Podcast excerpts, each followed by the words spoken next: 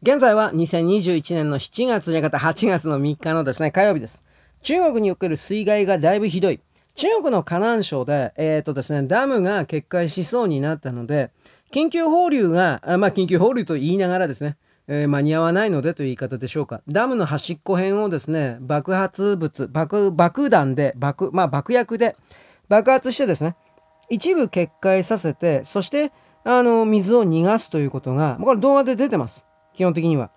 で、一応中国政府の大本営発表で300人死んだというふうな言い方してますから、今はもう中国の発表する数字にかける100ぐらいしなければ実際の数字に近づかないというふうに言ってもいいので3万人死んだというふうに思ってもいいんじゃないかなと私は個人自分の中ではそのように思っております。でこれがですねあの河南省における動きです。そしてこの水害があるでしょう。みんな結局避難所的なところに集まってしまうでしょう。その密状態からの結果だと思うんですが、中国の中で現在、急速な勢いで武漢肺炎、コロナウイルスというものがあの拡散しています。あのー、北京市内でね、あの、何人だったかな？中国の言ってる数字だから何度もわからんのだけど、一応、一応55人だったかしらね。でもこれあの、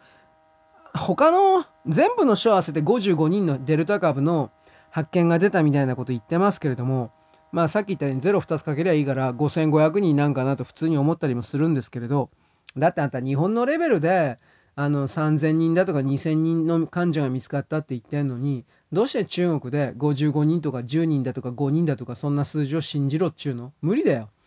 中国の都市部において本当に人が今でも生き残ってんだったら、あの詰まってるんだったら、東京よりもはるかに人間のですね、患者数が増えなきゃおかしいんですよ。その方向が全くないんで、うん、多分我々が思う以上に信じられないほどにこの武漢肺炎の患者が広がっていると見るべきです。そしてそれらがどこの、どこの時点でさらに変身するのかということが分かりません。デルタ株がですね、そのままラムダ株になるの、なるのかな？ちょっとその辺は正直わからんのだけど、いずれにせよその中国共産党のですね、打っているワクチン、シノバック、シノファーム打っていても何の役にも立たないということを、共産党の関係者そのものが分かっているので、あ彼らはね、確かあの、えファイザーから1億人分だったか、1億回分だから2億回か、2億回分ぐらいの、あのー、ワクチンですか？これを注文して、もう届いてんのか届いてないのか知らんけど、それ全部中国共産党の偉い人だけは打つということ、家族で、あと。そういうことがですね、あのー、もうバレてんのに、なんでその国家のメンツ的なものを保ってんのかなと、そんな場合じゃないと思うけどなと私は思うけど、あと、鄭州なんかにおいて、地下鉄の動画とかあなた見ましたか？だんだんとですね、あの腰から、えー、へそ、胸のところまで水が上がってくるような動画でしたが、地下鉄で。で、でそこでですね、助かった女の子たちが、私あの、えっ、ー、とですね、新東人のテレビか何かが、あの、放送してたんですが、2人の姉妹、姉ちゃんと妹、そして1人の少女、55歳の女の子だったかな。これのですね、動画出たけど、私、彼女たちの運命の方が正直心配です。逆にもう捕まっちゃったり、殺されたりするんじゃないかなというぐらいの。彼女たちはとりあえず自分がたちは運が良かっただけで、おそらく他の人はみんな死んだだろうみたいな、なんか泣きながら言ってましたけれども、それらの動画を撮っているような状況で、いきなり多分これは人民解放軍の関係者なんだろうけど、あなたはどこのうん、報道、報道会社だ。あなた外国人か。外国人はこれを映すな。外国人は変更報道をするみたいな。普通の市民はそんなこと言いません。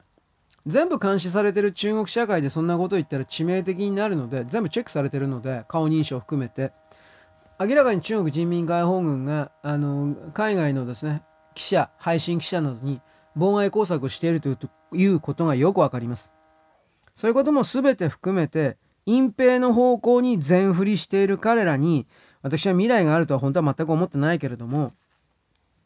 しかしその度合いは強まる一方でしょう。つまりそれはこれから山ほど人が死んでも我々はわからないということを意味しております。そういうことを含めて世界を見直してほしいかと私は勝手に言います。よろしく。ごきげんよう。